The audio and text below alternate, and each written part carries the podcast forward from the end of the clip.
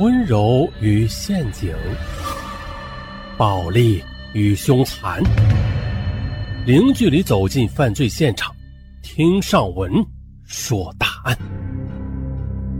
本节目由喜马拉雅独家播出。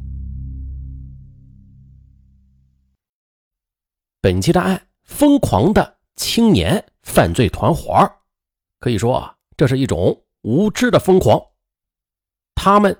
决定上板张山抢劫，他们是一群不上档次的当代强盗，十七八个乡下青年，这年龄最大的二十六岁，最小的十六岁。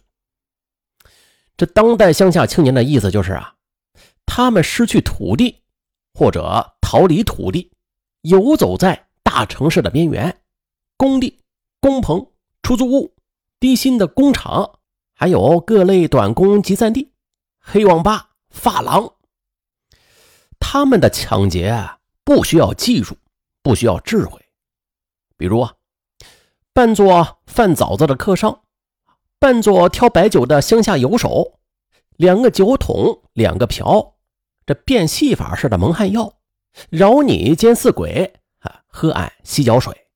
他们是粗人动粗，简单粗暴。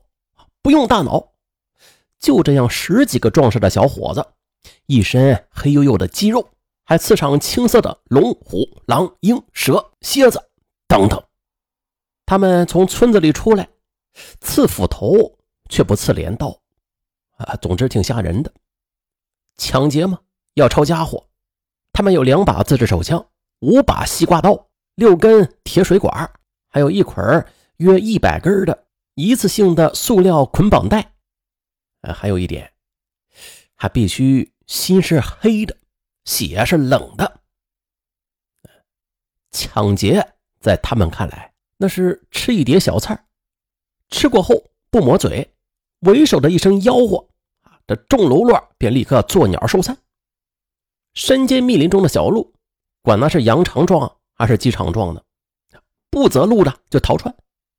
这粗大的脚板踩踏的是尘土飞扬，即便是放猎狗，也不一定能够咬上他们的脚后跟。无一例外，他们都能够逃离险境，就像是严厉入海似的，哎，回归城市，又像严厉板结成盐碱一样，继续在某个阴暗的出租屋内进行分赃。而建议到珠海的板张山抢劫的是罗二红。因为是他提议的，所以他被认定是这宗抢劫案的组织策划者，即主谋之一。当时法官的判词如下：判处死刑，缓期两年执行，剥夺政治权利终身，并且没收个人全部财产。落网之后，罗二红不断的叫屈，他不想被主谋，哪怕是之一，这可是关乎于生命的讨价还价呀。他就辩称啊，他在这个乌合之众里，论年纪他不算最长，论罪行累计他呀也不算最多，论单打独斗他不算最狠，论约束手下他不算最能，并且他根本就没有领袖的欲望。总之，他不配当贼头、贼脑、大哥大。我我没有主谋，我就是送女朋友来珠海打工，我没文化。我不懂法，我智力不高，认知能力有限，我我我还是少数民族。啊，这日常生活中，他也网吧，也 QQ，也认识了一个叫我就是黄蓉的珠海女网友。他也看过电视连续剧《射雕英雄传》，听过女歌手王蓉的《我不是黄蓉》，我不会武功，我只要情哥哥那完美的爱情的歌儿。那这网名是一个反驳吗？也就是说，他会武功，他不只要或根本不要完美的爱情。罗二红他没兴趣。一开始，他对这个网友“我就是黄蓉”这个山寨黄蓉啊也没兴趣，因为在网上结交性伙伴，他没兴趣，吃力不讨好，他呀就直接上发廊，再或者。在城中村那黑暗幽深的小巷子里，找那些年龄跨度从十五岁到五十岁的暗娼。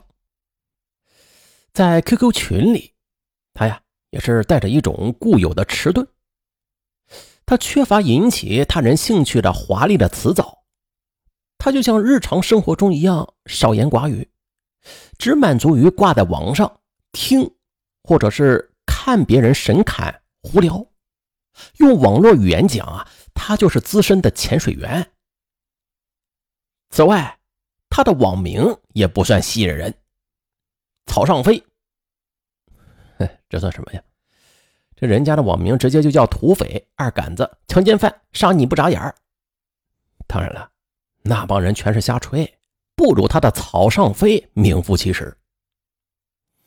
而这个山寨黄蓉，他也不算是什么焦点人物，他插一句话，更是没有多少人搭理他。很快呀，就被后浪推前浪式的发言给顶出了显示器。这时，罗二红决心要泡他，于是就不断的私聊他。而这个决定全是因为啊，这贾黄蓉他显摆贴出了一张自己的侧面照片，以葱葱郁郁的山林为背景，他侧身一脚上一脚下的站在蜿蜒如蛇的登山石阶上，左手叉腰，这眼是四十五度的仰望，沿着他的目光上行。一座中式的小亭阁，优雅的从枝叶中就伸了出来。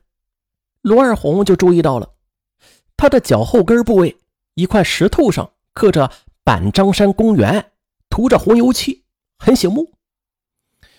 这珠海呀，有座板张山，是个森林公园，登山的人很多，锻炼的、减肥的、旅游的、打矿泉水的，据说澳门那边的人也来。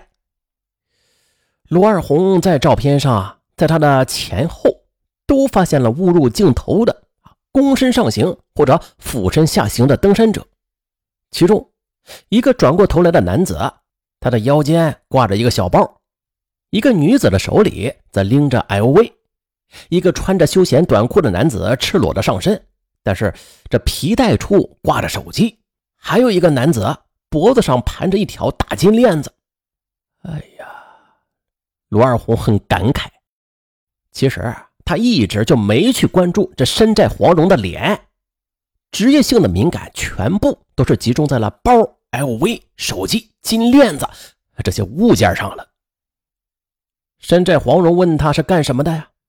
他直言相告：“我是抢劫犯。”他就发给他一个吐着舌头的笑脸。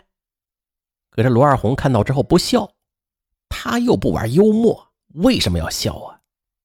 等着山寨黄蓉调侃了他一大堆之后，他就输入：“我要去珠海登板张山。”对面就啰里啰嗦的说：“哎呀，真的吗？几时来呀？”之类的话。可人家罗二红早就下线了。罗二红在深圳和东莞混，几个不大的小圈子，大多呀是老乡。这老乡呢也会带着一些外省的狐朋狗友加入。反正大家都是个混，总计是二十来个人，主业都是抢劫。这个行业来钱快。到珠海板张山抢劫的这一次，这几个小圈子少见的又合了起来，共计是十八人。而“老乡”这个词儿呢，就是维系他们的一个纽带，抢劫是第二个纽带。但是吧，尽管是同乡。但却没有一个人能够认全整个团伙，即便是厮混最久的两个，哪怕是共用一个马子，也不知道对方的生辰年月啊、姓名啥的。而抢劫呢，也并非是一窝蜂的都去，或者两三个，或者六七个，今天你去，明天他去，或者一连三天你都去，或者十天半月他都去。他们或分或合，来去自由。罗二红带着别人干过，也被别人带着干过，没有定规。所以说啊，谁是主谋不好说。只是每一次抢劫吧，他总会有一个大胆的，自然而然的就成了主谋。比如，他会第一个冲上去控制被抢劫的对象。再比如他出手很重，再或者他威吓这被抢者的语言最为有力，再或者他运气好，能够搜出大钱来，等等吧。再者还有在得手之后，他又拖后作为掩护。所谓是入先出后，仿佛是道义有道。一旦这样做了，那在分赃的时候就会多得一点，没有人有意见。那他们的一般抢劫流程是如下的：这一对男女在公园内花前月下，累了，双双的坐在草地上休息。这路灯和月亮都不照耀他们，他们窃窃私语。两个脑袋靠近了一会儿，男子的手就不安分地试图伸进女子的衣领，去摸她的胸脯女子就打他的手，又咯咯的笑。二三十米远，有三五个黑影直起身，又坐下，还点着烟，将烟头倒过来，隐藏在掌心，哆嗦着嘴唇，狠狠地吸上两口，接着。其中一个就从后背向着男女走了过去。